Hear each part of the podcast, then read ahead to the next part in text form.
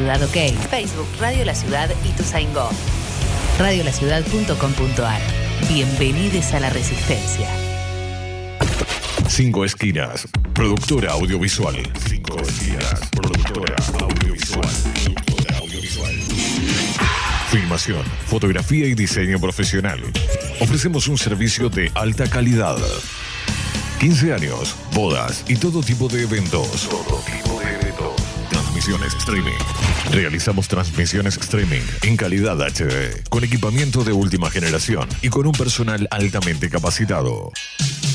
Comunicate 5 esquinas productora arroba gmail.com o a través del 15 54 90 35 16 15 54 90 35 16 Filmación, fotografía y diseño profesional.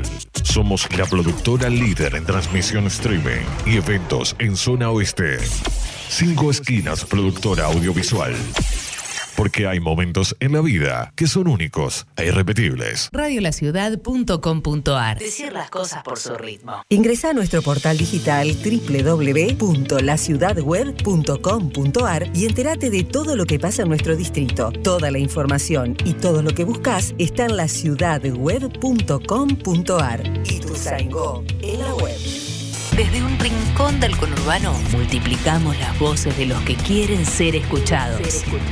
Radiolaciudad.com.ar La revolución del oeste ya está en marcha. Ya está en marcha. Coronavirus. Para prevenir, hay que estar informados. Es muy común que el contagio pueda darse por el simple contacto con la piel. Por eso es importante que trates de evitar saludos con la mejilla, manos o brazos, dado que el coronavirus suele no presentar sus efectos en forma inmediata. Este se manifiesta más activo luego de aproximadamente 15 días. Si sospechás, crees o sentís algún síntoma de fiebre o contagio, aislate y consulta inmediatamente con tu médico. Porque estar informados es prevenir. Descarga nuestra app desde Google Play o App Store. Desde Google Play o App Store. Buscala como Radio La Ciudad de Ituzaingó. Y lleva con vos las 24 horas la radio streaming más escuchada del oeste. Más escuchada del oeste. Radiolaciudad.com.ar La batalla cultural está en marcha.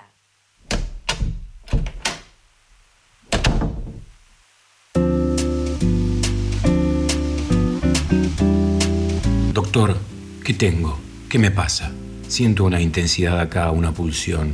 Por ejemplo, usted tiene ahí esa ventana con las cortinas flameando al viento y más allá se ve el río de la Plata. Y sabe de lo que tengo ganas de irme, de escaparme por la ventana, de ganar el horizonte y, como se dice, mandar toda la mierda. ¿Qué me está pasando, doctor? Bueno, mire, Gregorio eh, tiene un problema grave. Para decirlo en criollo, usted es un boludo. En lo técnico, está incubando una aventura. Empieza a creer que la vida tiene algo más, que la vida está por descubrirse y que usted, una locura, ¿vio? Que usted tiene un papel por cumplir. ¿Lo puede creer? ¿Y qué hago, doctor? Porque si bien tengo miedo, me siento, digamos, bien. Pienso cosas. eh, creo que le dicen proyectos, pero no de esos para juntar unos mangos, sino eh, por puro gusto. Está avanzando el cuadro, Gregorio, le queda poco tiempo. Hay que tomar medidas urgentes. Lo primero, vaya a un banco y abra un plazo fijo. Escucha, plazo fijo. Vea la cantidad de certezas en apenas dos palabras. Usted pone una suma, obtiene una suma. En cambio, la aventura es una tómbola, Gregorio, una ruleta rusa, una moneda al aire, un fondo blanco de posibilidades. El problema, doctor, es mi entorno, las juntas. Mi compañera, doctor, mi compañera. No me diga, no me diga, Gregorio, que su pareja es una aventurera. Son las peores. Peligra su vida, Gregorio. ¿Y qué hago, doctor? Porque siento unas ganas irrefrenables de mandarlo a cagar a usted al plazo fijo, descolgarme de esa ventana, correr rumbo al río y ver si me meto en un barco. Y yo, Gregorio, tarde, tarde vengo a descubrir que usted tiene la cepa aventurera del conurbano, altamente contagiosa y medio peruca para colmo. Ya estoy sintiendo los primeros efectos, Gregorio, las ganas de usar una musculosa, de comprarme una motito y el fin de semana mandarme para Santa Teresita. ¿Y qué hacemos, doctor? ¿Qué hacemos con el plazo fijo? ¿Qué hago con el tratamiento, doctor? Que se lo metan en el culo, Gregorio, que se lo metan en el culo. Buenas tardes, esto es Socios a la Fuerza.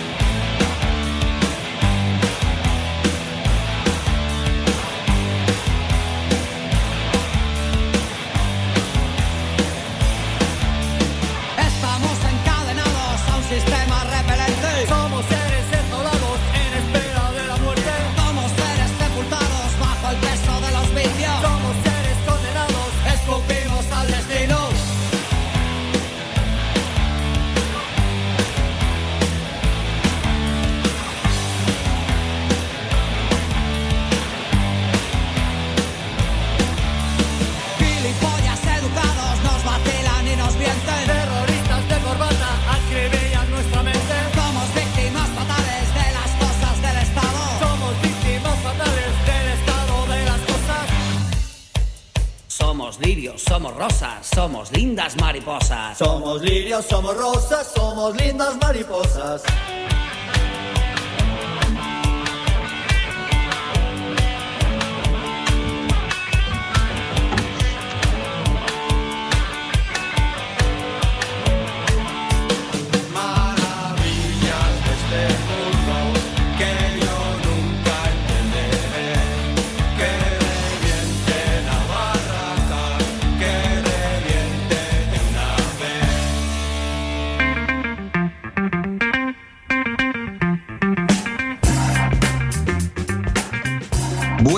tardecitas, buenas nochecitas. Esto es Socios a la Fuerza. Mi nombre es Carlos Romero.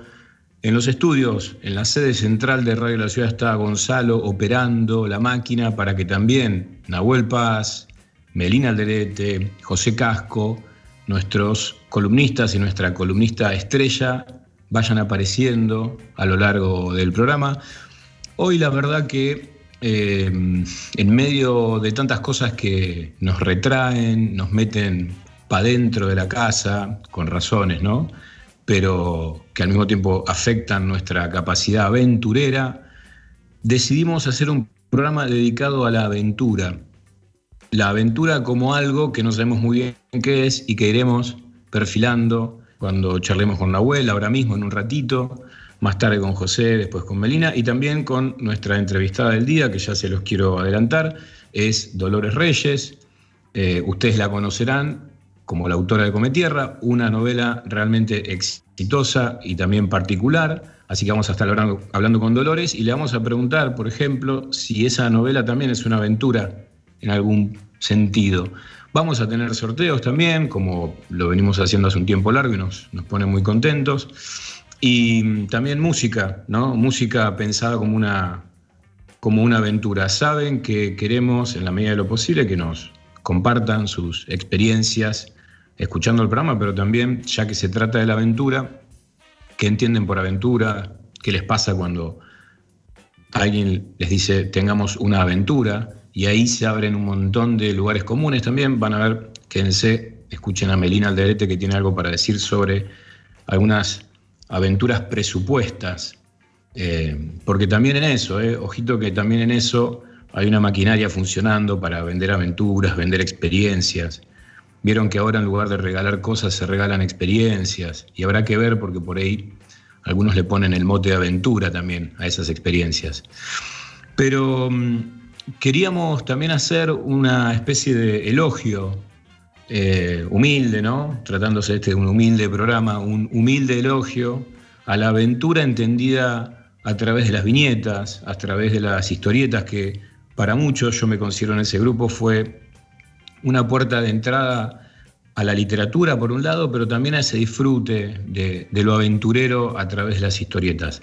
Así que sin mayores demoras, le doy paso a Nahuel, que trae dos pesos pesados para poner sobre la mesa de la aventura en forma de historieta. ¿Cómo estás, Nahuel? Hola, Carlos, ¿cómo estás? ¿Cómo van los oyentes, las oyentas, la radio? Todo, todo bien. ¿ah? Estamos. En busca de aventuras.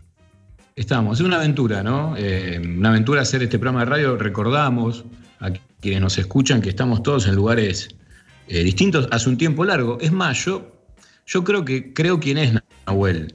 Estimo, supongo recordar quién es Nahuel, pero hace tanto que no nos vemos que somos más una alegoría de cada uno, ¿no, Nahuel? Somos un cómic. Así estamos.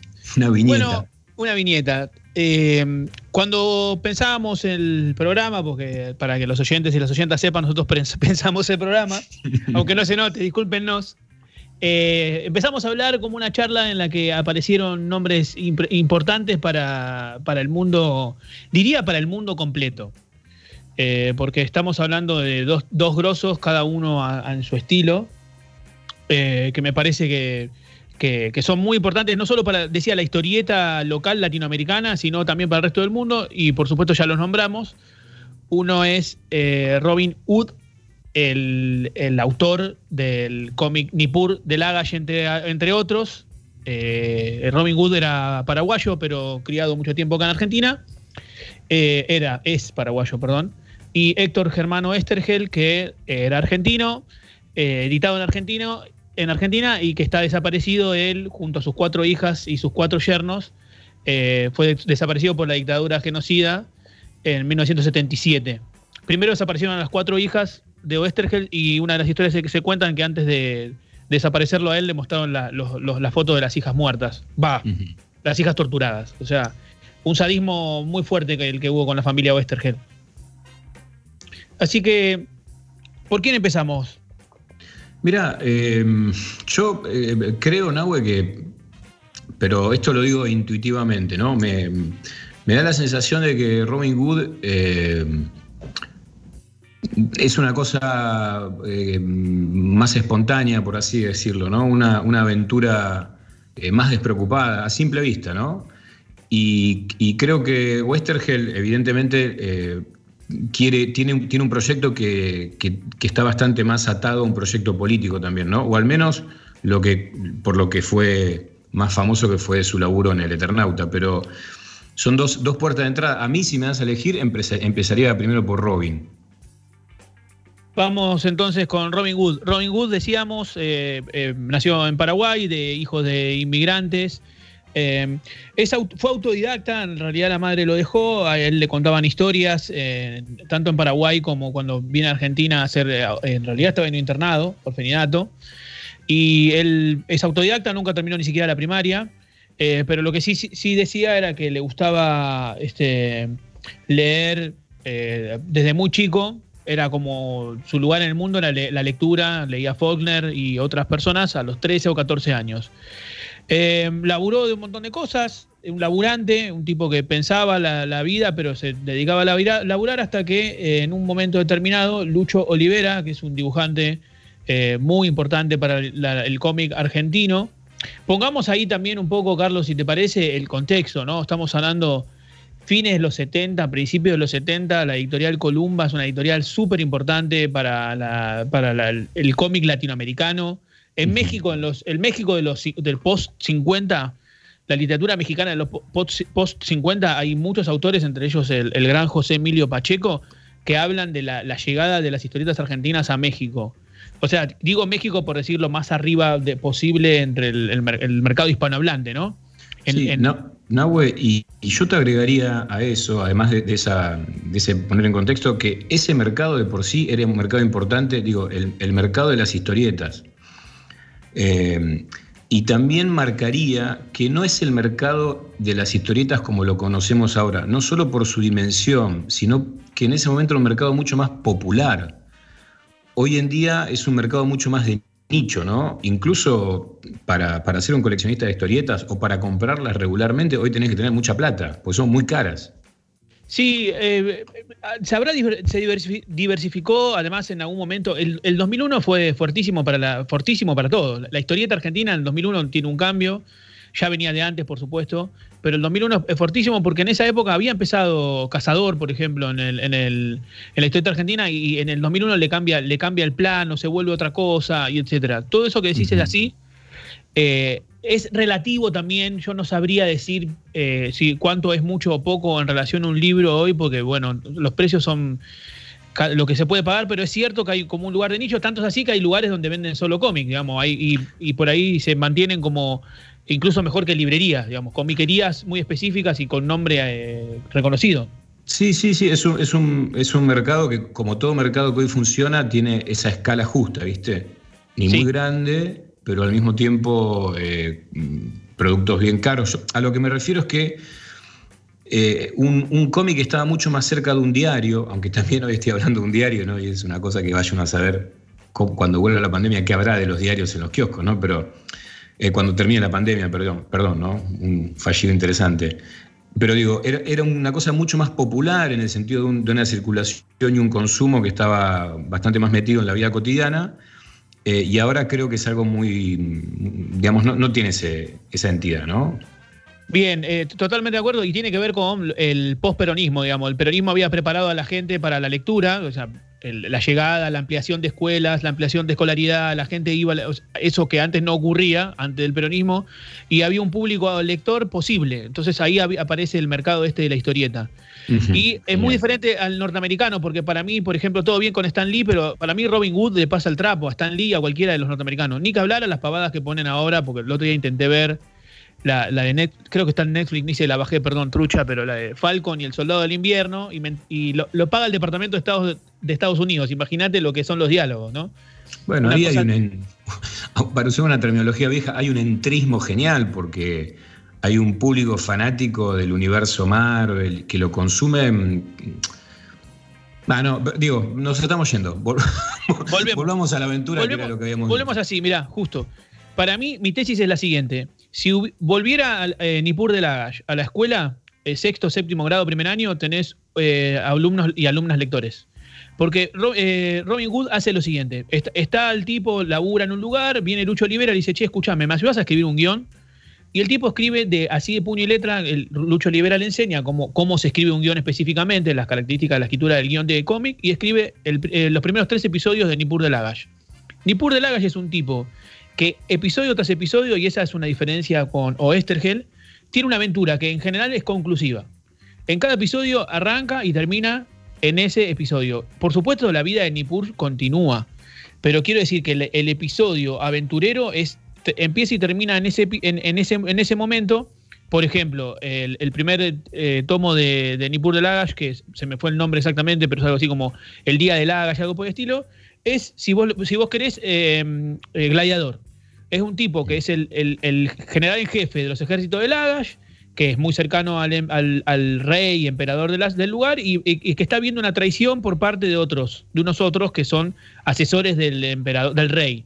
Y el episodio termina con la, traición consumada y que él está huyendo de Lagash, tiene los dos ojos, ah, claro esto porque este, después va a perder un ojo, y él está huyendo de Lagash y entonces empiezan las aventuras. Y en cada episodio eh, renueva la aventura, va a un lugar, va a otro, va viviendo una serie de, momentos que en general son conclusivos, salvo en el personaje de Nippur, que Robin Hood se concentró mucho en las características de, Nippur, en algún punto se parece al del tipo de héroe que tiene una ética particular, por ejemplo el héroe del policial negro, podríamos decir, o incluso de Batman, ponele, para, para empezarlo con el cómic norteamericano, Claro, un, tipo que en el medio de algo que parece que no tiene código alguno, él, él es capaz de mantener su código de conducta personal, ¿no?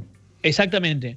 Eh, Robin Hood no crea solo Nippur de, de Laga, sino que es un, escritor súper prolífico, que tiene una cantidad, firmaba con seudónimos, escribía de 10, 20 historietas eh, al mismo tiempo. Drago es un clásico de Robin Hood, es, buenísimo, y también Gilgamesh el, el, Inmortal, que es una creación con, con, Lucho Olivera. Entre esos tres, por decir algunos. Eh, y después de los 70, eh, pasados los 70, continúa su carrera en, Europa. De hecho, hasta hace unos años escribía y publicaba en Europa y siguió publicando asiduamente.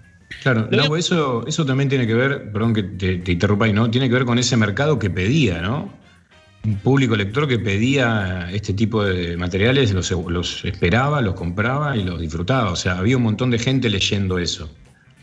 Sí, sí, y hablamos de otro mundo, porque el, el eh, Robin Hood cuentan a un lado que con el primer sueldo del primer cómic eran igual a cinco sueldos de su trabajo en la fábrica donde trabajaba. El solo del primer cómic, y él había, ya había hecho tres. Así que él, se había salvado el año, digamos, con esos tres cómics. Bueno, eso hoy en la literatura no existe. No, es poco posible, en todo caso. Muy poco posible.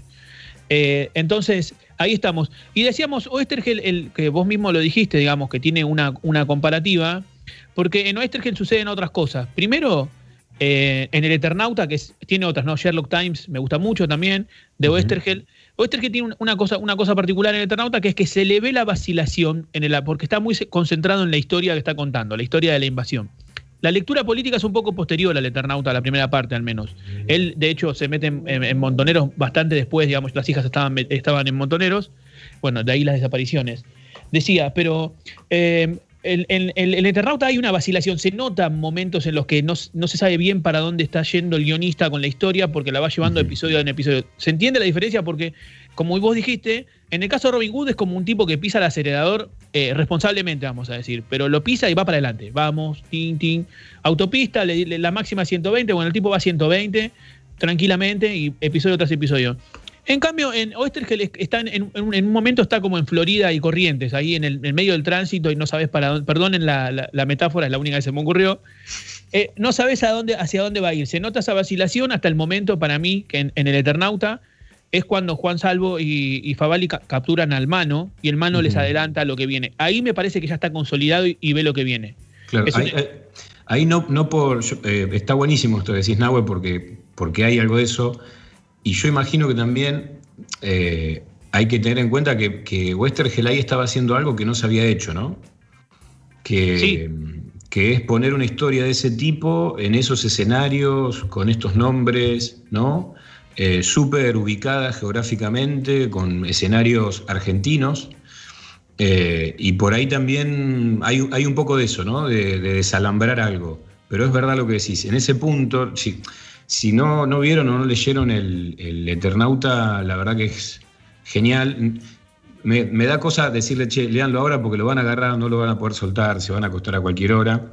Van a, sonar, van a soñar con los manos, que son así muy este, raros, pero al mismo tiempo se parecen mucho, ¿no? Tienen, tienen traducciones bien reales. Pero, pero está bueno esto que decís, Nahue, porque claro, es la, es la dificultad de querer sostener una historia que, que no es autoconclusiva, ¿no? Sí, se va llevando. Ese momento es clave porque el mano, no estoy spoileando mucho. Primero, se, no sé si te acordás, pero se, designan ellos mismos. Dicen, nosotros amábamos la belleza, la poesía, hasta que llegaron los sellos, A, dominarnos. Y él es el mano, es el que adelanta lo que viene. Cuando le dice, ustedes no vieron nada, esto recién arranca. Y es cuando eh, parece la historia más consolidada. Y como una búsqueda muy diferente, o diferente en este sentido, al menos al de Robin Hood, porque en, en Oestergel el héroe no es, no es individual, sino hay un héroe ahí colectivo, eh, familia, hay toda una, una, todos sirven, todos los personajes son útiles en la medida de lo posible. Una serie de cuestiones que tienen que ver más con el, tipo de cómic que es el Eternauta. Que como, voy a decirte un par de cosas más que supongo que sabes, pero eh, ganó como si te dijera el Nobel de Literatura en cómic en, hace unos años, lo ganó el Eternauta en la traducción y hay muchas tesis de que, por ejemplo, Steven Spielberg lo, leyó muy bien, eh, hay, tesis de guionista de Lost también lo leyó muy bien, o sea, una serie de tesis sobre las lecturas de, de Westergel en el mundo que son importantísimas. Mira, mira qué bueno eso. Este, lo dice eh, Axel Kuchevaski tiró una vez un par de datos sobre gente que creía, él creía que había leído eh, el, el Eternauta, porque, bueno, Kuchevaski vive en Estados Unidos en este momento, si no me equivoco, participa muy del del comercio en Encina ahí muy, muy, muy fervorosamente y tiene algunas teorías. Y lo escuché un par de veces decir esta, esta, esta idea de que Oestergel fue leído por Spielberg y fue leído por algunos de los grosos en Estados Unidos, guionistas, directores, y que hay cosas de ahí que se, que las puede, que se pueden mirar. ¿Sabes, Nahuel? Yo, eh, como para. Digo, como, como para recoger un poco la idea de, de por qué viñetas, por qué historietas al hablar de aventura, y creo que hay una una asociación muy fuerte ¿no? entre, entre las historietas y las aventuras. Por supuesto, los cómics tienen una vastedad de propuestas infinita. Eh, no, estoy diciendo que se resuman en esto, pero, pero por ahí tiene que ver con, también con primeros acercamientos, ¿no? la infancia, en la que de repente decís aventura, cerrás los ojos y te acordás de algunas historietas que, que leíste. Y estos dos ejemplos que vos trajiste eh, laburan sobre eso en ese plano que uno podría decir más infantil, pero en el sentido de, un momento de tu vida, ¿no? No, ¿no? le estoy bajando el precio. Y al mismo tiempo con una complejidad enorme. Sí, sí, totalmente. Eh, pero es que eh, en realidad el cómic, si lo pensamos más allá del, mainstream, de, que, puede gustarte más o menos, yo no tengo ningún problema con Batman, con X-Men, he leído también sin problemas. Pero eh, estaba pensando mientras decías esto de meterse con temas de que, no tienen que ver con la niñez eh, y contarlos, digamos. En Mouse de Art Spiegelman, que es eh, la, historia del holocausto contada en, una novela gráfica. Sí, sí.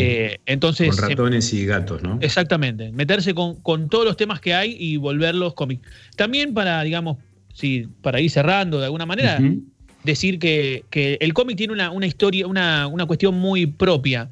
Eh, los pasajes de guionistas a, la literatura los hay, Pablo de Santis hace cosas interesantes, es Asturain también, él, escribió Perramus, Sacomano, esperemos tener pronto a Sacomano para hacer una entrevista.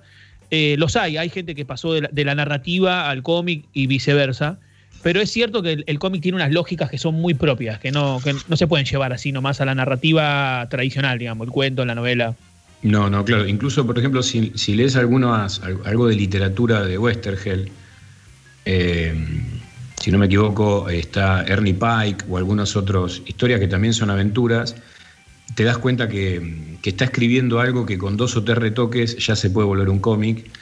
Y en cambio la operación inversa, como los casos que vos, que vos estabas comentando, te das cuenta que hay una, no sé si diría una impostura, pero hay una consideración distinta, ¿no? Por ahí también por querer darle al género como una densidad distinta, por ahí lo, lo corres de lo que es su fuerte. Bueno, no sé, pero, pero se nota mucho esto que, decís y nuestra recomendación es que vean si pueden conseguir, de Westergel se consigue mucho más, o por, un montón de razones es un personaje más conocido, pero tal vez Robin Hood no lo tengan tanto o, haya pasado un cómic por ahí por sus manos, pero es, está buenísimo, súper divertido te metes, creo que en la primera viñeta ya estás adentro de la aventura y no viene mal para pasar estos ratos, ¿no?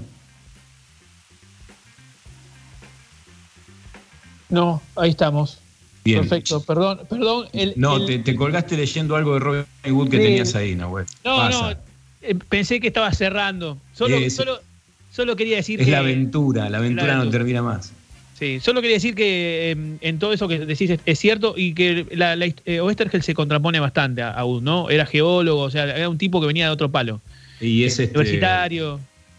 Claro, ¿no? Es Favali por ahí, ¿no? Claro, ahí en ese, en ese mundo. Bueno, vamos a escuchar un poco de música, Nahue, y volvemos ahora mismo con más socios a la fuerza.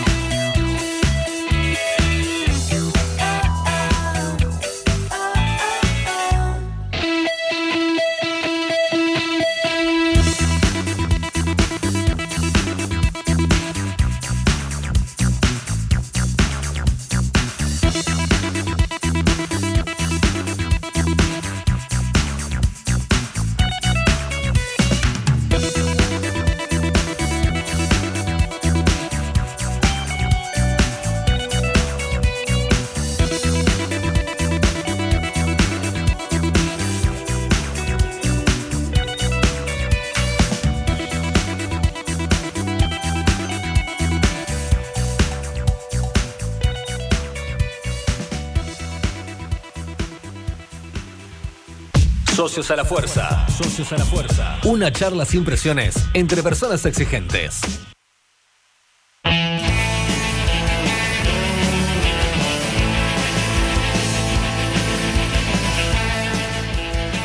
Bien amigos, ya pasó Nahuel Paz con Westergel, con Roy Wood, con Nippur, con el Eternauta. Quedan muchas cosas por delante. Por ejemplo, ustedes ya mismo pueden participar por el libro de hoy, que es Bourdieu hoy, justamente. Un libro muy lindo, vieron que los libros, además de su contenido, son un objeto en sí mismo. Bueno, este es un muy lindo libro, eh, incluso tiene piezas de arte adentro, no quiero adelantar más. El libro fue editado por Lucas Rubinich, a quien entrevistamos en este programa, también por María Belén Ribeiro y por nuestro querido José Pepe Casco. Ustedes, alguna de las redes sociales de este programa, escriben sorteo socios, ¿sí? numeral sorteo socios, y ya están participando por este libro Bourdieu hoy. Este libro lo editó Aurelia Rivera Libros. Si ustedes ponen ese nombre, eh, no, mejor, si ponen Aurelia Libros en Facebook, ahí se van a contactar con Pablo Alessandrini y él les va a decir cómo lo pueden conseguir, si es que no tienen la fortuna de ganárselo hoy, por supuesto. ¿Cuáles son eh, nuestras redes? Bueno, pueden escribir al, Twitter, ¿no? Arroba Radio La Ciudad, pueden ingresar a Facebook también este, Radio La Ciudad, La Ciudad y ahí van a, van a poder participar. Saben que también vamos a entrevistar a Dolores Reyes en un ratito nomás y que parte de la música, bueno, no, toda la música que vamos a escuchar, luego al finalizar estará en una lista de Spotify eh, para que la puedan disfrutar. Ahí también están todos los programas de este año y los programas del año pasado para que los puedan disfrutar. Eh, ya saben, quédense, no se vayan, porque además de Melina Alderete de José Casco, después está Dolores Reyes, autora de Come Tierra. Vamos a escuchar un poco más de música y volvemos.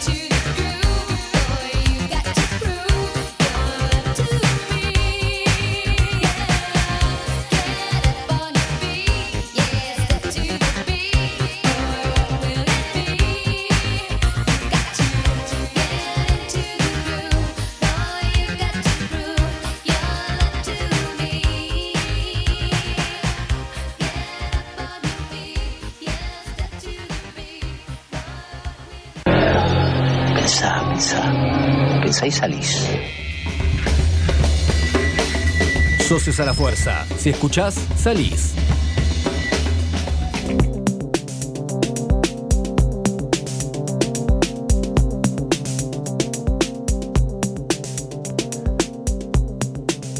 Bueno, bueno, bueno. Estamos escuchando una base súper electrónica, un beat, diría yo. ¿Cómo, cómo comulga esto eh, José Casco con una radio rockera? Como es Radio La Ciudad? Espero que tengas explicaciones. ¿Cómo andas, Carlos? Muy Bien, buena pregunta. Muy buena pregunta. ¿Cómo estás vos, ¿Cómo Pepe? Queremos... ¿Cómo? Muy buena pregunta, digo, esa, de Ah. cómo comulga. ¿Cómo comulga? Contanos. Y un poco extraño para la ortodoxia rockera esa comulgación, sin embargo, hace ya tiempo que se viene dando, que es esa fusión entre rock, pop y música electrónica.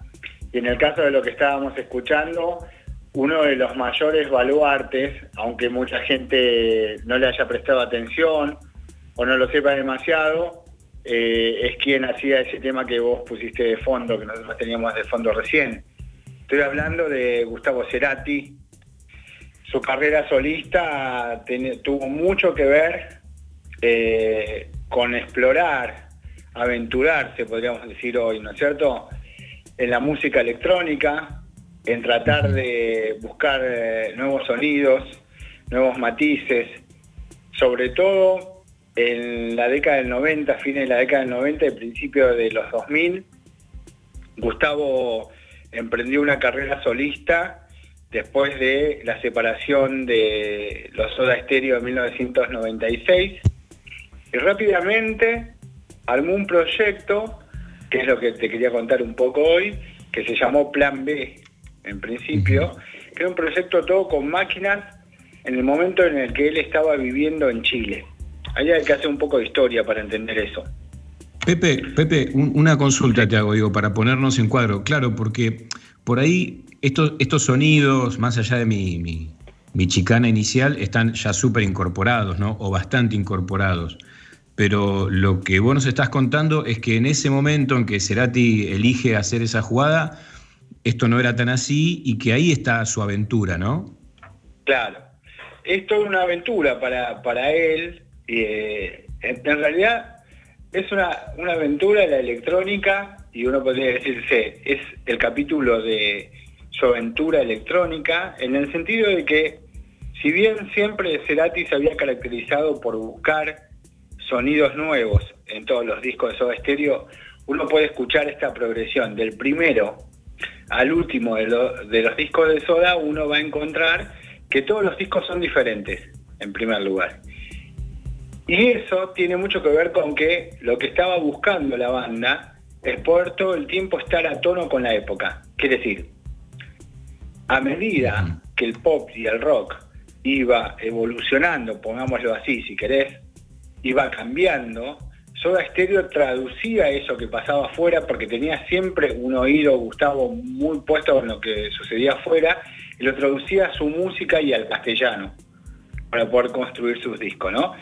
Por eso, por ejemplo, su disco más celebrado, seguramente, Canción Animal, es un disco que refleja la época de los Stone Roses y la época del comienzo del grunge, en, a principios de los años 90, por dar solo un ejemplo, ¿no es cierto?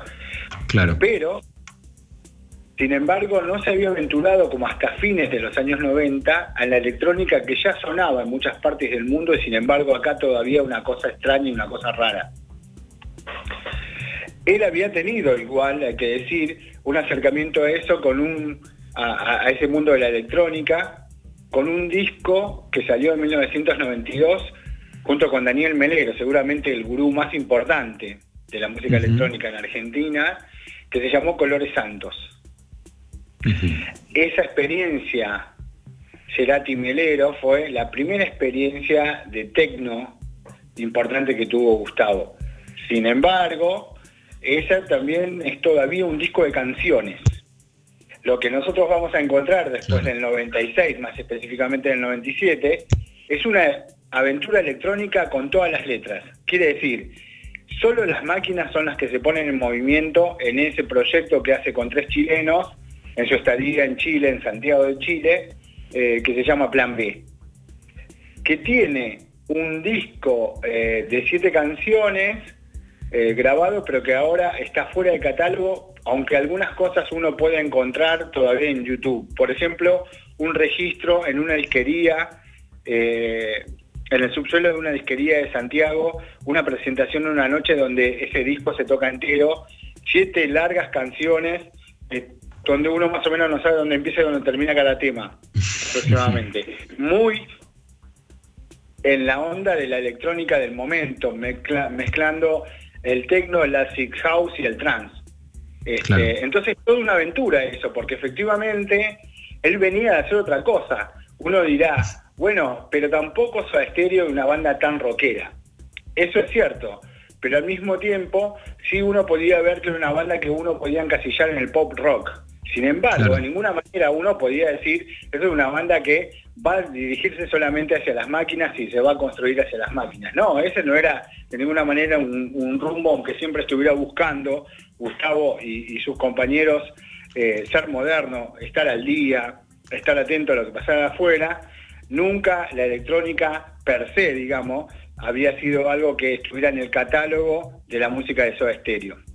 Entonces, ese es un proyecto que él encara de manera solista cuando empieza su, su carrera solista, el que tiene, como te digo, su primera estación en Plan B. Y su segunda estación, en una especie de mezcla de electrónica y música de canciones, la vamos a encontrar en su segundo disco solista, del cual está el tema que nosotros escuchábamos recién, que se llama Bocanada de 1999, que fue muy bien recibido por, por la crítica y por el público. Este, y que tuvo bastante éxito tanto acá como, como en América Latina, sobre todo en Chile, ¿no es cierto?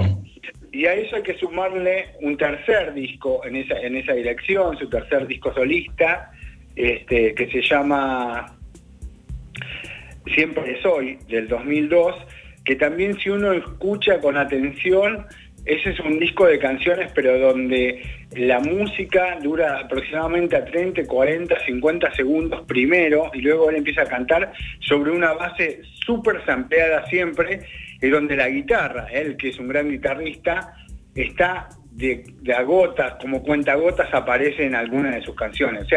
Estamos frente a toda una época, a todo un momento, a toda una aventura electrónica que termina en ese disco que se llama Siempre, Soy de 2002, como yo te digo, porque en el próximo, en Ahí Vamos, él va a volver a colgarse la guitarra y va a volver a tratar de rockear como en las viejas épocas, digamos. Pepe, una, una cosa que, que vos recién mencionaste y, que yo digo que digo que las aventuras también implican a veces renunciamientos, ¿no? Porque vos decís, Gustavo Cerati decís, por un lado, su guitarra y por otro lado, la impronta de su voz, ¿no? Digo, esa, esa combinación que en Soda funciona y él eh, elige un camino, una aventura donde dice, bueno, acá lo que van a sonar son otros instrumentos, son estas máquinas, eh, tanto no mi guitarra, muy poquito mi voz, que serían como sus, sus cartas ganadoras, ¿no? O sea que, que la aventura también eh, es fuerte en ese sentido. Exacto, porque él, eso que es, tu observación es muy buena, es muy importante, porque él sale de escena completamente y lo que tiene ahí es un predominio, como tiene un predominio mucho de las máquinas, deja de ser el frontman que era, deja de ser ese líder carismático que cautivaba a todas las chicas para refugiarse detrás de ese sonido raro, bailable, que está todo el tiempo en la electrónica, donde uno ni se entera muchas veces quién es el que está ejecutando esa música que vamos a escuchar. Entonces, Claro, claro. es una aventura doble que efectivamente a él lo pone como en un segundo plano. Eso también le trajo algunos problemas a la carrera. ¿En qué sentido? En que toda esa época es tal vez su época de menor popularidad. Porque no hacía la música tan digerible en ese sentido, ¿no? Y por otra parte, por otra cuestión. Nosotros ahora estamos muy acostumbrados a la música electrónica, a la amalgama con la música electrónica. Pero a fines de los años 90, si bien eso era muy importante ya en la escena de afuera, en la escena exterior, eh, entre nosotros esa, esa música era todavía una cosa rara. Era todavía música de clavers, de viejos clubs, y de alguna música pensá que, eh, por ejemplo, la Greenfield llega entre nosotros a principios de los 2000, y él está experimentando y aventurándose con la electrónica ya a fines de los años 90, con lo cual es toda una apuesta muy riesgosa que le trae ciertos problemas a, a su popularidad. Y ahí me parece que pasa una cosa importante. Yo tengo la sospecha de que después él gira y vuelve a su cauce, a su música normal, a su música clásica, a calzarse la guitarra, a ser el frontman, a ser ese gran cantante que era, porque esto es una sospecha que yo tengo y no lo puedo comprobar, ¿eh? Pero mi lectura va en esta dirección. Yo creo que Gustavo hace eso porque si no, si él fracasa como solista, si él fracasa en su carrera solista, todo el mundo le podría haber achacado que había fracasado porque había dejado Soda Stereo.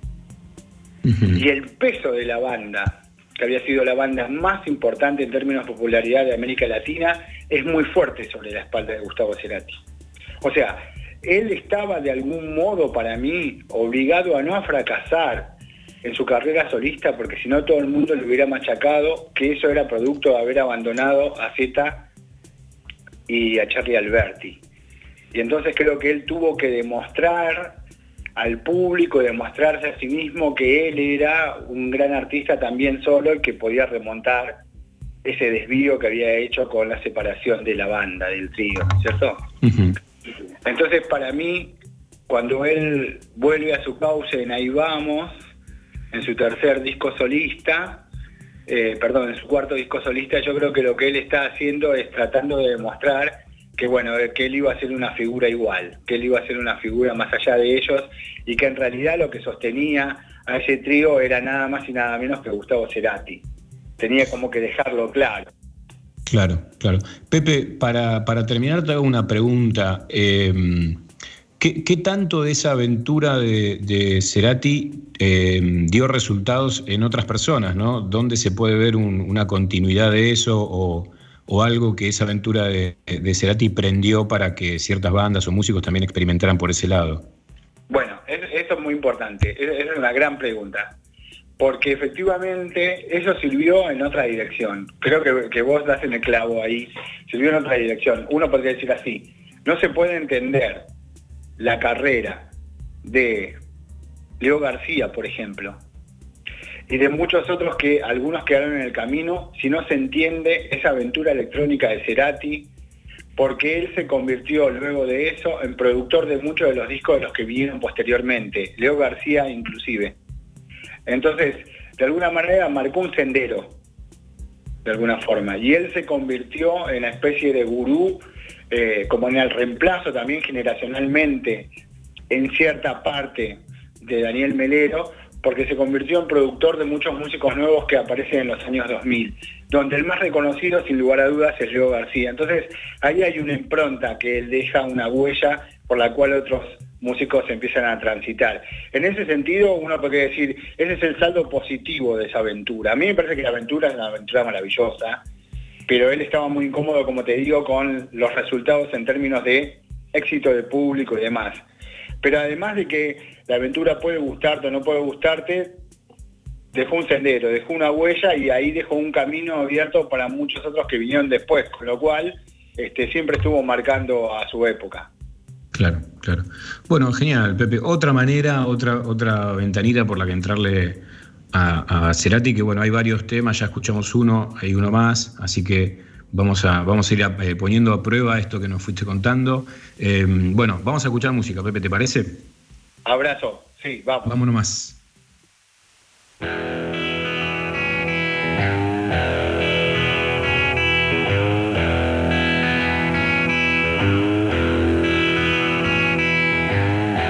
Tengo tiempo para saber si lo que sueño concluye en algo. No te apures, jamás mi amor. Porque es entonces cuando las horas bajan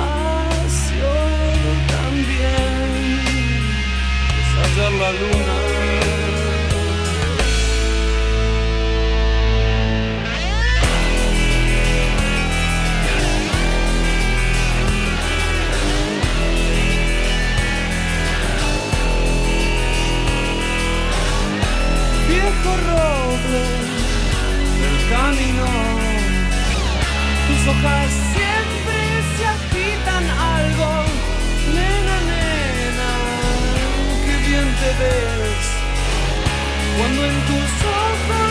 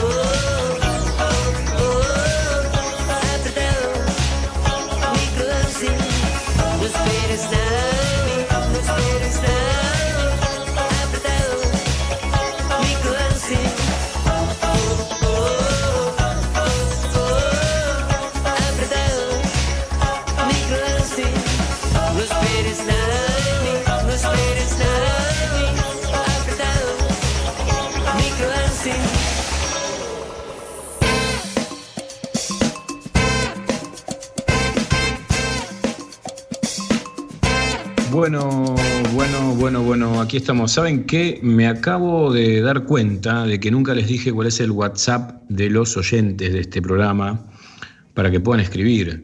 Porque por ahí también pueden participar del libro Bourdieu que estamos sorteando. Así que ya les digo, ustedes pueden escribir para participar o para comentar alguna cosa o para lo que sea a este número de WhatsApp 11 6926 55 70. Ahí nos pueden mandar mensajes, por ejemplo, acerca de esto que estamos hablando, eh, de lo que hablamos al comienzo, ¿no? de, lo que de lo que comentaba recién Pepe Casco sobre la aventura electrónica de, de Gustavo Cirate. Obviamente hay un montón de otras aventuras en, en la música nacional, por ahí ustedes recuerdan alguna, alguna piola que puedan compartir.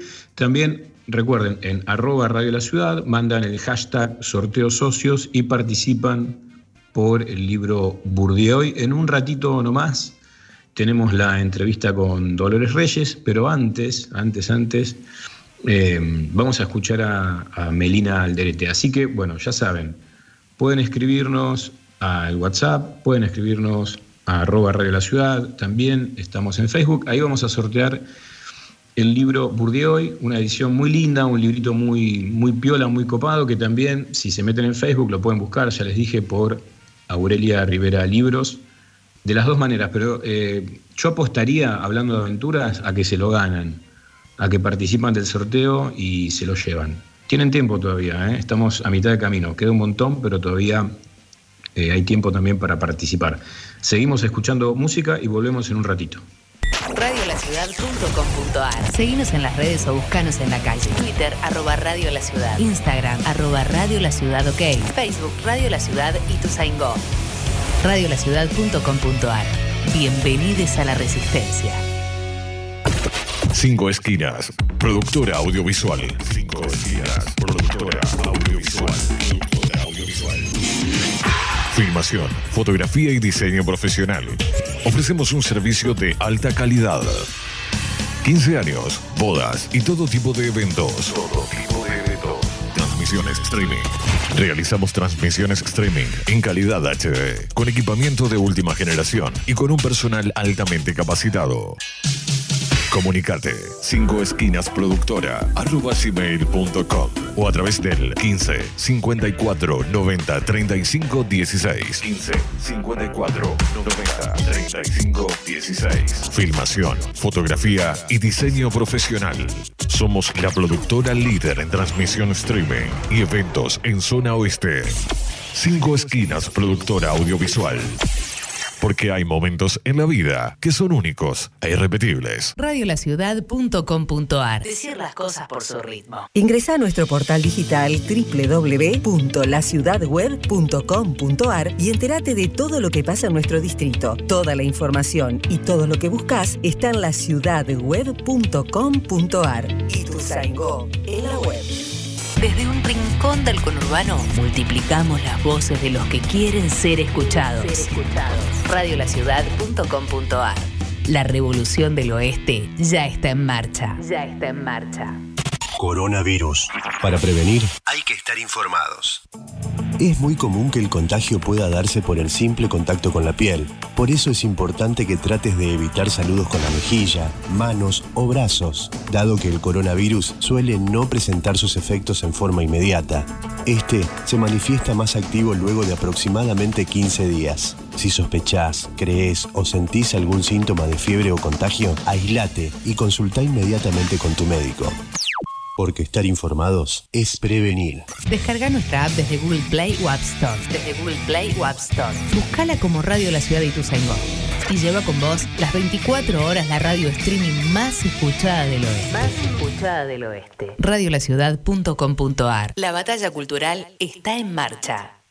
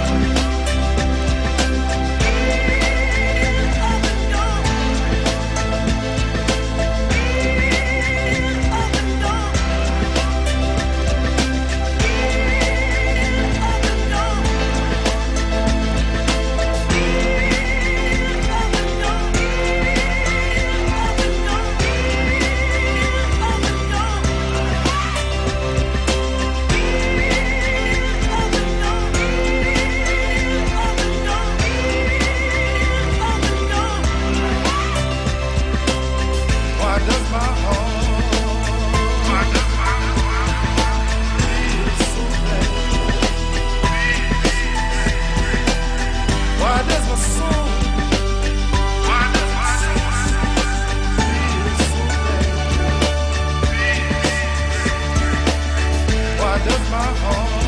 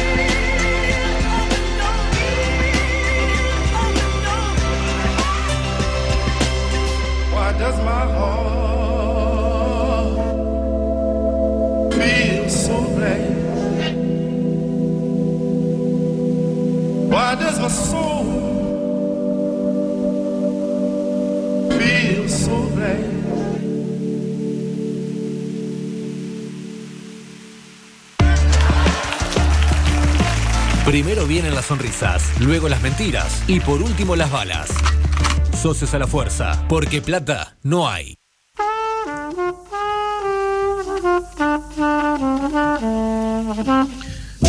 Con esta música misteriosa de jazz de fondo se acerca Melina Alderete. Melina, eh, vos, ¿por qué pensás que, las aventuras no siempre son lo que uno imagina? Eh, porque me parece que por ahí va la cosa, ¿no? Hola Carlos, hola equipo, ¿cómo va? Sí, sí, así es.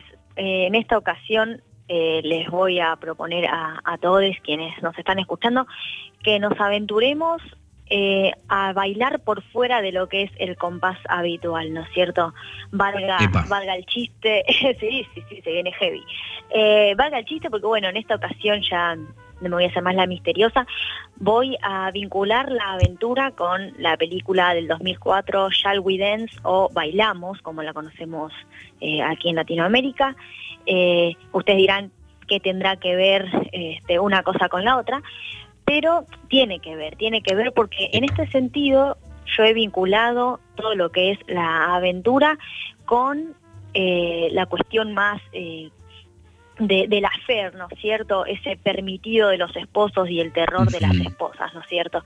Como Claro. se conoce en todas las novelas y, y películas, eh, literatura y demás, ¿no es cierto?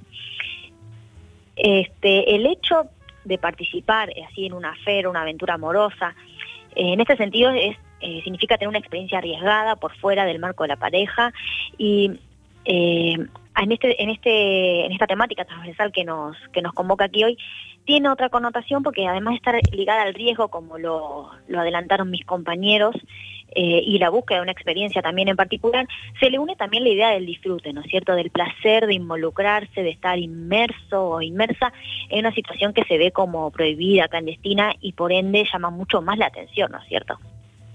Meli, y, y, mm, vos venís hablando de todo esto y me imagino que ahora cuando también avances un poco más, hay como, como una tendencia a, a- a ponerle roles ¿no? a los protagonistas de esa affair. ¿no? Vos decís affair y, e inmediatamente decís, bueno, el protagonista es un tipo, ¿no? el protagonista es un hombre de la affair.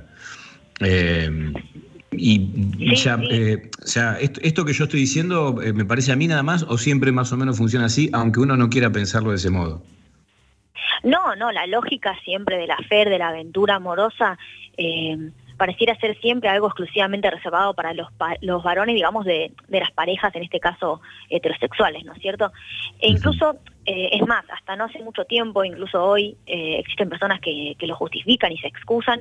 Estaba eh, bien visto, ¿no? Que, que solamente los hombres pudieran darse un aire, ¿viste? Porque era como esto, el permitido, el darse un aire del matrimonio, buscando generalmente mujeres más jóvenes e intrépidas que sus esposas, quienes eran eh, relegadas al, ámbito doméstico, consideradas aburridas, monótonas, un montón de machiruleadas, este, Claro. que eh, referidas al, al, a la feria. Y como vos decías, entran en un juego los roles, ¿no? También bajo este mando de, de porque como vos bien decías, estos aferes amorosos que emprenden los hombres y los varones, el lugar, el rol que se le da a la otra mujer de la historia, al amante, es, un, lugar eh, muy incómodo y muy cargado de machismo, ¿no es cierto? Porque una vez que, que el afer es descubierto y sale a la luz, eh, la amante es considerada la tercera en discordia, la rompe hogares, la que causa Claro. la separación, ¿no es cierto? Como vimos eh, en situaciones eh, actuales de no ficción de la Sí. televisión argentina en, en el último tiempo.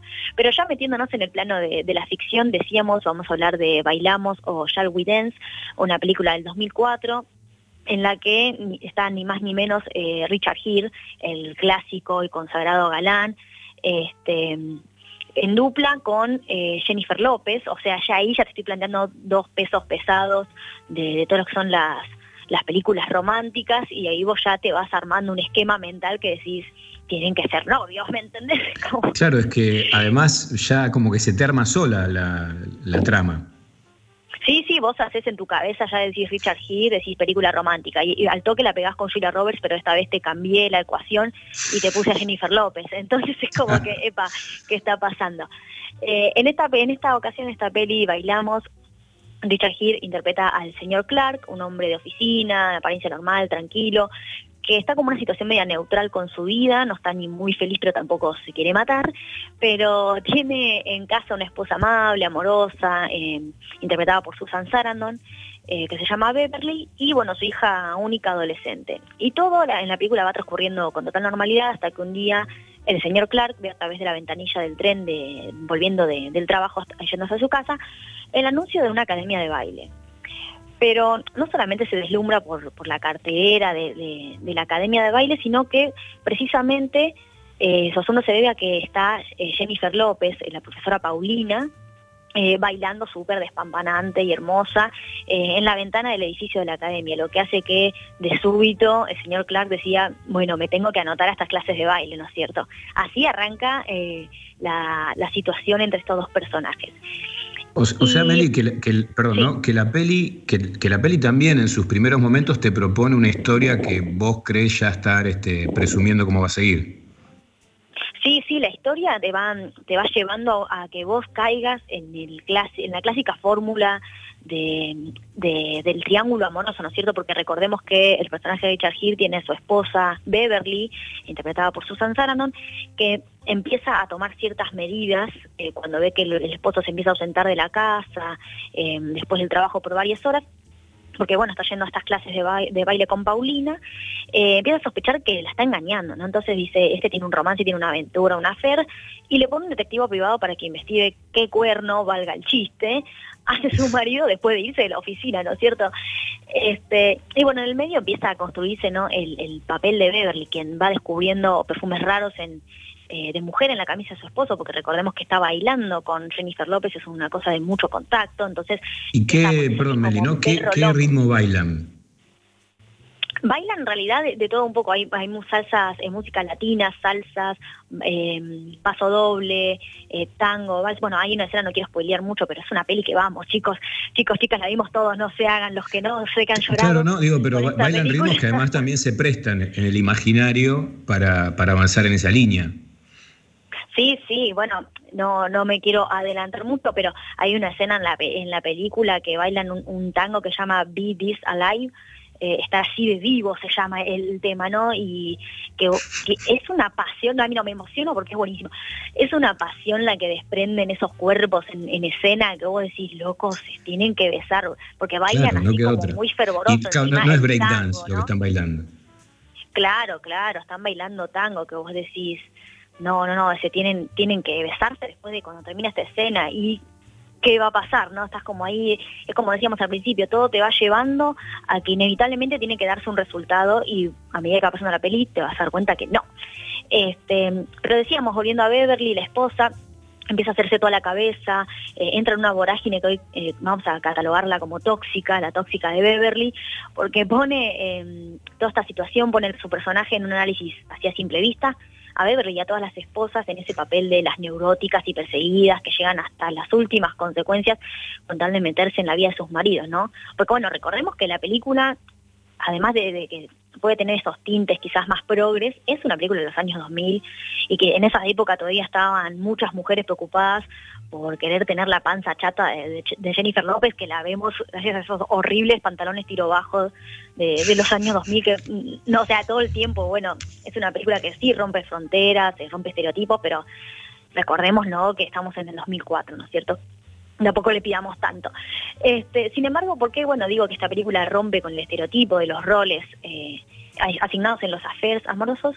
Porque a medida que va pasando la película, spoiler alert, descubrimos que, defraudándonos a, a espectadoras y espectadores, el señor Clark, Richard Gere y la profesora Paulina, o sea, Jennifer López, estamos hablando de Jennifer López, no tienen ningún romance. O sea, simplemente se limitan a dar y recibir clases de baile, sin ninguna intención libidinosa en el medio, por más que, como decíamos antes, en algunas escenas, eh, como la icónica escena del baile del tango, pareciera que ambos personajes están destinados sí o sí, no les queda otra eh, que romper las reglas y permanecer siempre juntos, ¿viste?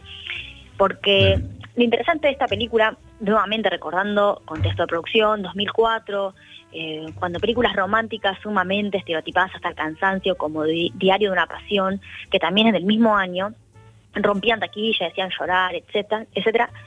Eh, bailamos eh, esta película juega con estas intensidades que decíamos no al comienzo y las especulaciones de quienes la miran y van poniendo sobre la mesa casi servía todas las cuestiones de las aventuras extramatrimoniales para luego patear la mesa al diablo y demostrar que lo que tanto se han esforzado ¿no? en, en construir en, alrededor de toda la trama y a lo largo de toda esta trama no era más que una manera muy bien pensada, muy bien elaborada de simplemente burlarse de todas esas otras historias que caían en el lugar común de el esposo fachero, pero grande, maduro, que deja a su esposa también madura por una latina despampanante que después va a ser vista como la bruja rompehogares, que no puede evitar ser así de sexy, ¿viste? Es como que ya viste Claro. toda la fórmula va en camino, en camino a eso.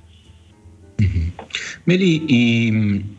eh, o sea, ¿qué esto, digamos, no lo, no lo no lo vamos a ver, ¿no? Pero digo, eh, ¿vos pensás que de alguna manera eh, todo esto tiene. hay una intencionalidad detrás del director eh, de generar est- esta falsa expectativa y con eso transmitir algún tipo de mensaje en, en ese sentido? ¿Cómo, lo lees vos? ¿O lo que se busca es el efecto?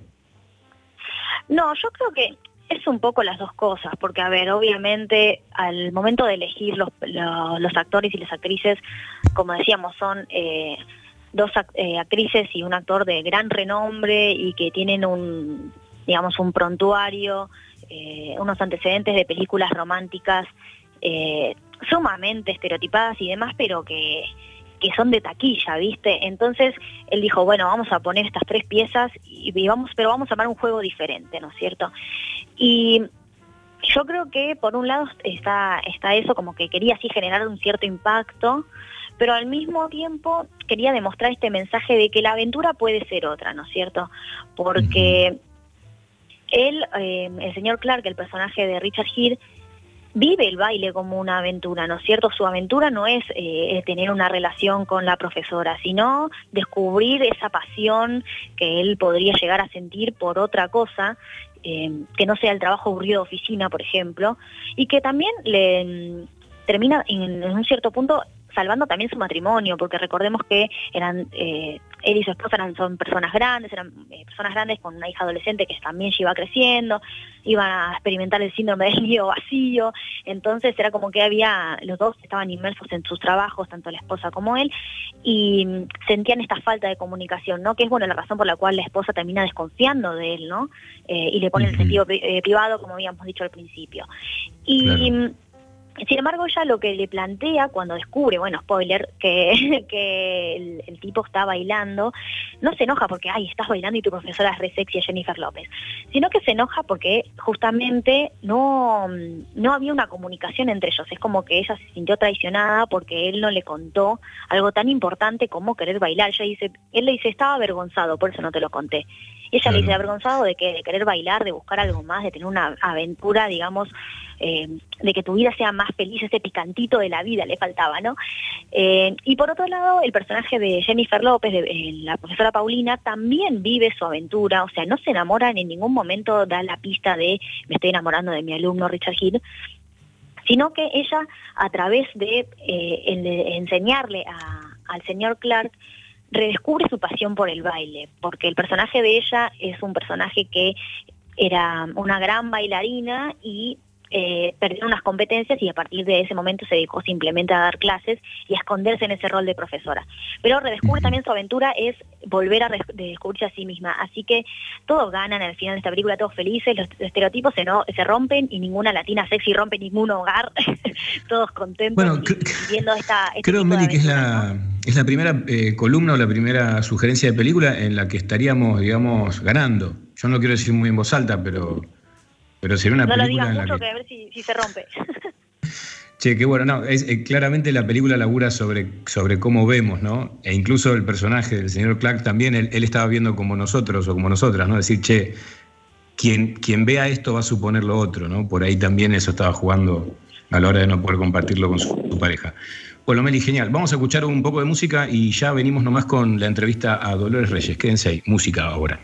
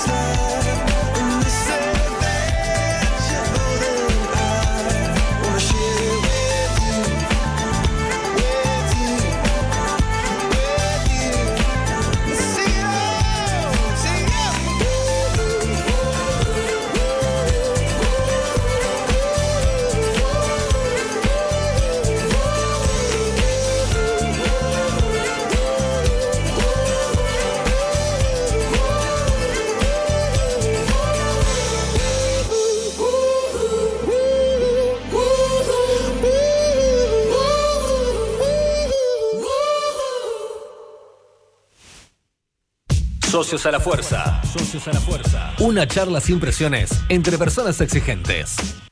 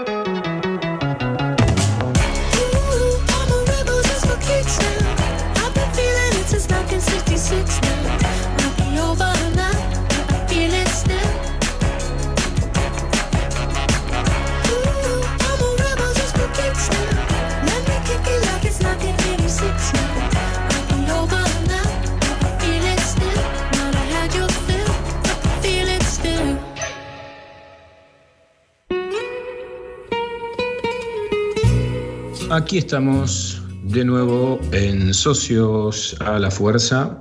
Eh, es el momento de la entrevista, del reportaje. Está, ya tenemos a Dolores Reyes en línea.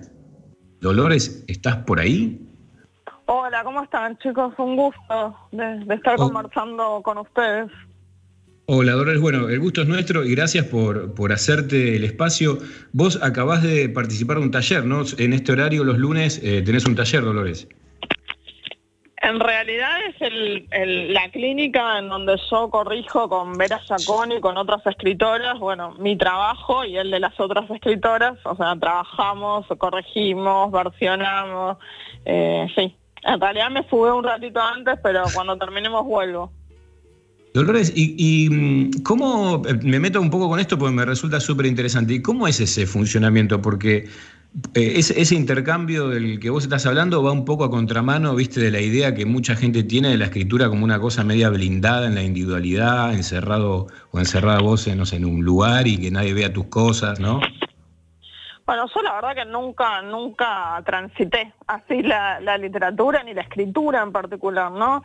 Eh, sí hay una instancia que es eh, bastante solitaria en la que uno se sienta, ¿no? Y arma por ahí una primera versión de un capítulo, dos, yo por ejemplo hoy traje dos capítulos, pero yo necesito, a mí me funciona muchísimo más eh, de las otras, ¿no? Siempre, siempre lo hice con, bueno, con Selva Almada, con Julián López, ahora estoy trabajando en clínica con Vera Giaconi y con otras compañeras que también son escritoras, como Florencia Gómez García, Dana Madera, que su libro sale ahora en breve por Rosa Iber, bueno, y otras compañeras que además son editoras y escriben.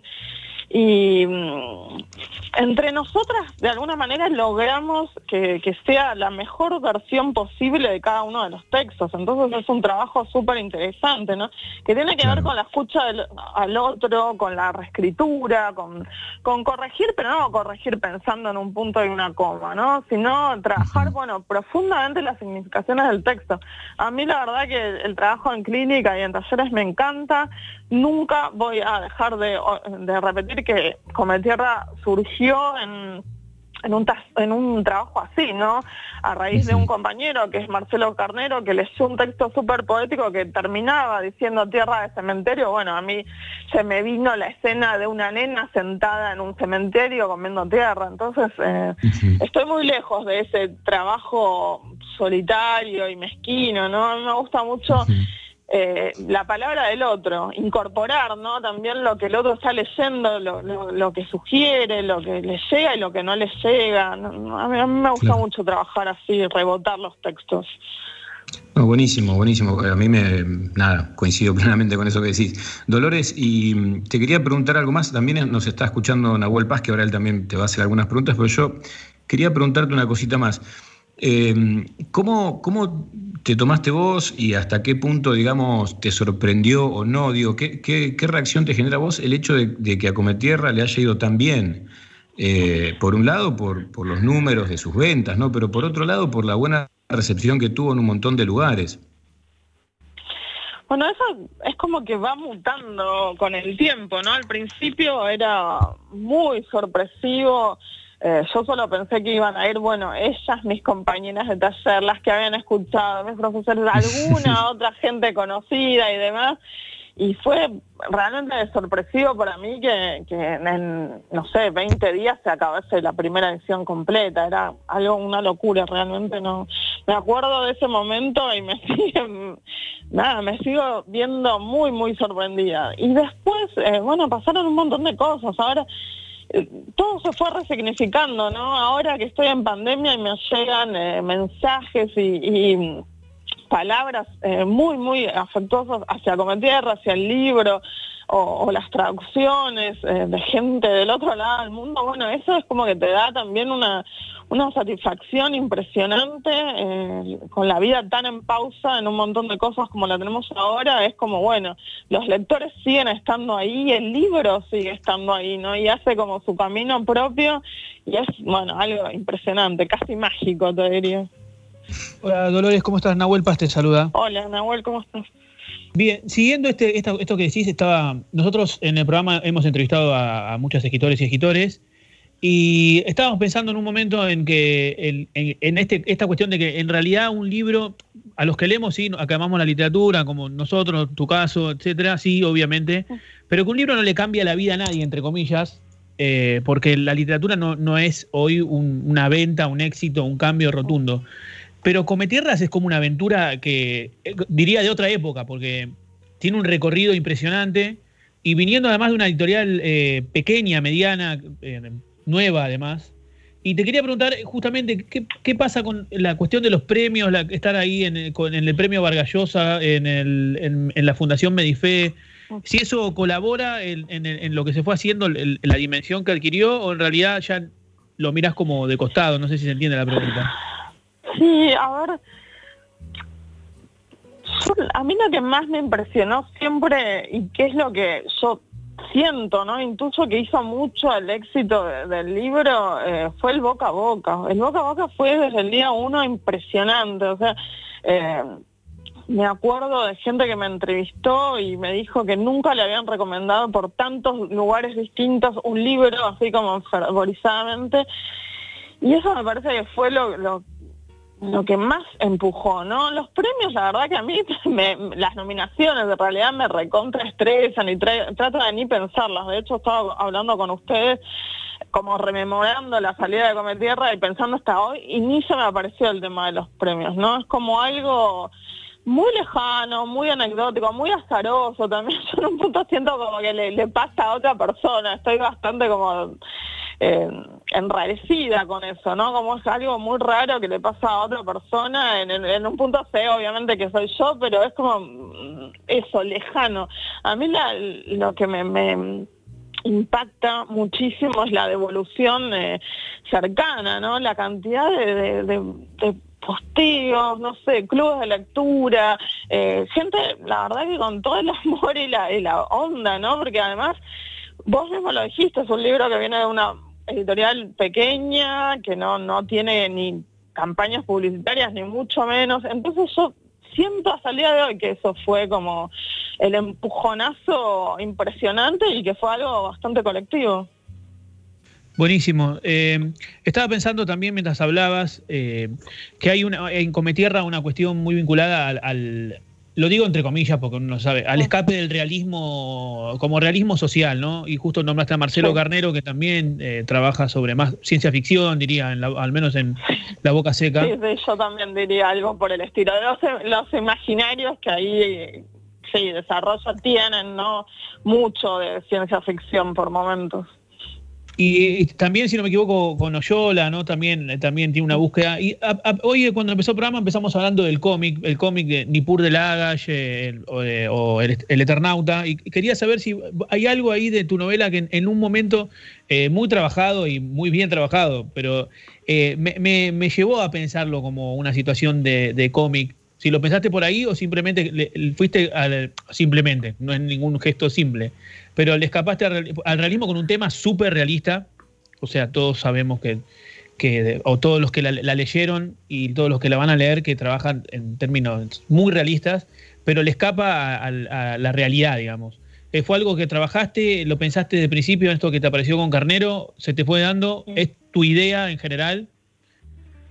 Mira, eh, si hay, vuelvo a esto, ¿no? Al encierro de los cuerpos que estamos padeciendo en ese momento y a la no circulación. Yo creo que si hay un lugar en el que seguimos siendo absolutamente libres es en lo simbólico, ¿no? Y ahí meto a todo adentro. La escritura, la escritura de ficción, el cómic, que bueno, lo- los audiovisuales en la medida que se pueda crear ahí algo. Pero yo, bueno, obviamente me dedico a la escritura y ahí siento que mm, nunca me pongo a pensar, eh, bueno, yo voy a hacer una novela en este género o en este otro, o me voy a escapar del realismo. Yo voy a, a escribir, a buscar la, la voz de- y el pulso de mis personajes y voy a tomar de todos lados todo lo que me sea absolutamente... eh, útil, pero en el sentido de, enriquecer esa escritura, ¿no? Procedimientos, o sea, bueno, le he metido sueños, música, música además súper variada, ¿no? Desde el hip hop a cosas mucho más dark. Eh, o sea, vuelvo a decir, si no tenemos al momento de escribir una, una libertad absoluta de trabajar con los materiales, bueno, no nos queda nada ya directamente. Dolores, yo te quería, al- algo en línea de esto que vos acabas de decir, te quería preguntar vos cómo lo pensás, ¿no? Porque viste que claramente hay una, un, boom muy celebrado y, parado sobre pilares firmes, ¿no? No solo sobre el, el boom como moda, sino hay una obra y una literatura detrás de un montón de mujeres que están escribiendo y que están siendo reconocidas, porque en realidad un montón de mujeres siempre escribieron, ¿no? Eh, pero me parece que, por ejemplo, en un caso como el de Cometierra hay una búsqueda que, tal vez no se queda en, un contenido que por ahí refleja situaciones de las cuales, por ejemplo, mucho se dice desde la perspectiva de género, las denuncias y demás, sino que eso le mete un condimento que por ahí es inesperado, ¿no? Que, que hace que la historia derive para un montón de otros lados, que no, que no sea, que, digamos, que uno no pueda resolverla con un planteo solo o con una mirada rápida, ¿no? Es, es difícil de encasillar. ¿De, de qué la va? Bueno, la va de un montón de cosas, ¿no? Te quería, te quería preguntar puntualmente cómo vos laburás esa idea de eh, unas temáticas que por ahí a vos te interesan o que están en tu campo de interés y también de vos como una persona que por lo que decías labura de forma colectiva, a, a lo que es la manera en la, en la que trasladás eso a tu literatura. Es decir, ¿cómo, cómo manejás Sí, mm, esa relación? Eh, yo creo que a la hora de escribir, bueno, eh, los problemas o las miradas eh, provenientes de afuera, ¿no? De lo social, de lo, que as- trasciende a uno como individuo, y bueno, te van a, te van a caer y te van a increpar de alguna forma, ¿no? Son, bueno, son cosas que nos sacuden y, ahí- y está ahí nuestra alguna, de alguna manera nuestra impronta emocional y experiencial ahí metida. Pero por otro lado, bueno, yo tenía clarísimo que no quería que esto fuese un panfleto, ni mucho menos, ¿no? Que no haya una intención, que es mi en- intención eh, atrás de una ficción, porque me parece que eso se cae a pedazos y, y esas posturas se ven y a mí no me interesa ese tipo de escritura, ¿no? Vo- Voy a hacer una novela por, no sé, qué sé yo, eh, la contaminación de las aguas por el piso. Y eso se va a ver, o sea, esa intención tuya se va a ver y es como, ahí se cayó todo, absolutamente todo. Bueno, nunca me interesó hacer algo así, entonces sí tuve, tuve mucho cuidado de eso, ¿no? Eh, También tiene que ver el trabajo este del que te hablaba al comienzo, de corregir mucho y fijarte siempre que nunca se cuele tu voz ahí, no se meta, sino que siempre sean los personajes. Y, el personaje, si bien tiene muchas cosas eh, mías en particular o de, o de lo que yo he vivido cuanto a alumnos, hijos, bueno, acá en el conurbano, por ejemplo, no soy yo. O sea, es un personaje... O sea, la novela se sostiene en esa primera persona que está hablando come tierra, no yo. Entonces sería espantoso, ¿no? Hacer algo así, una transposición tan sencilla.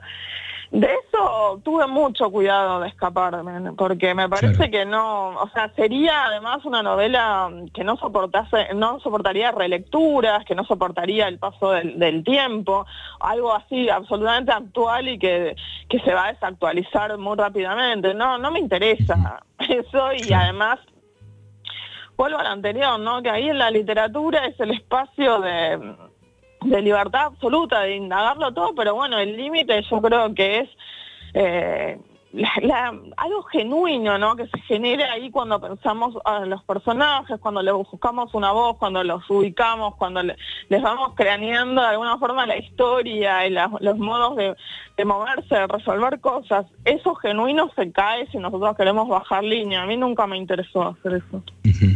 Bueno, súper, súper interesante esto, Dolores. Obviamente ya da para otra charla, ¿no? Dijiste un montón de cosas ahí que, que están buenísimas. Eh, Mencionaste una, un- una literatura que pueda sobrevivir al paso del tiempo, ¿no? Eh, que no esté tan atada a la coyuntura. Bueno, te vamos a volver a llamar para por ahí seguir hablando, hablando de todo eso. Ahora el, el tiempo nos Bueno, corre, se a nos pasó me, me volando. pasa mucho como lectora eso, ¿no? Como Claro, decir, claro. bueno, eh, libros que leí que me volaron la cabeza, ¿qué pasa ahora si los vuelvo a leer? La relectura también es un placer.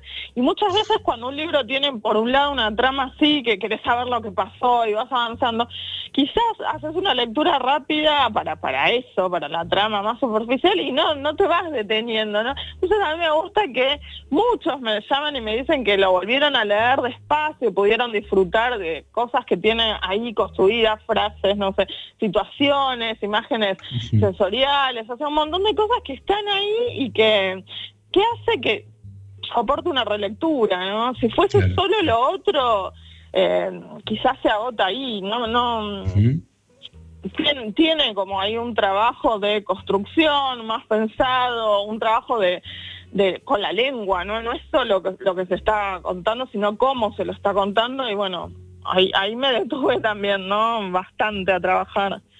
Claro, claro. Bueno, tiraste un montón de pistas sobre, sobre el laburo y para leer Come Tierra también desde, desde otra perspectiva, porque como vos decías, es un libro que por su propia dinámica se va acelerando, entonces vos lo lees, lo lees, lo lees, pero claro, hay un laburo con el, con el lenguaje que por ahí a simple vista no se ve, pero está funcionando ahí abajo.